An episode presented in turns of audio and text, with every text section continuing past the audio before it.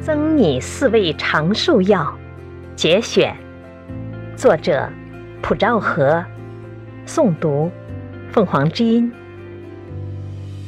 有一次，苏东坡的朋友张鄂拿着一张宣纸来求他写一幅字，而且希望他写一点关于养生方面的内容。苏东坡思索了一会儿，点点头说：“嗯，我得到了一个养生长寿古方，药只有四味，今天就赠给你吧。”于是，东坡的狼毫在纸上挥洒起来。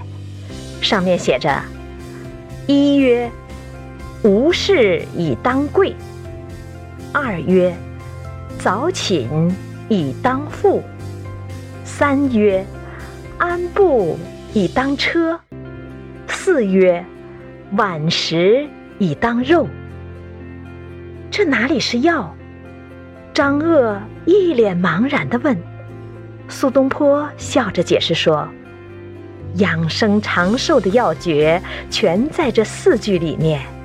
所谓“无事以当贵”，是指人不要把功名利禄、荣辱过失考虑的太多。如果能在情志上潇洒大度、随遇而安、无事以求，这比富贵更能使人终其天年。早寝以当富。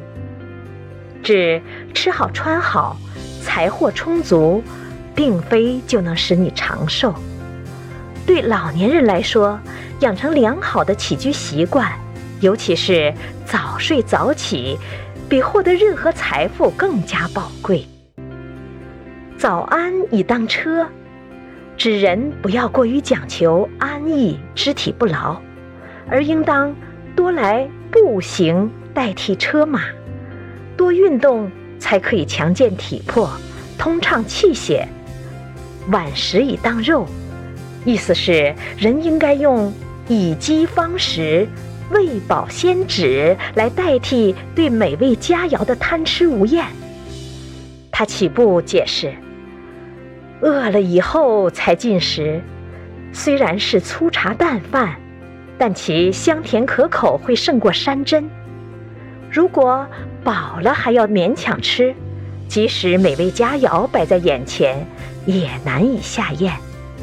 苏东坡的四味长寿药，实际上是强调了情志、睡眠、运动、饮食四个方面对养生长寿的重要性。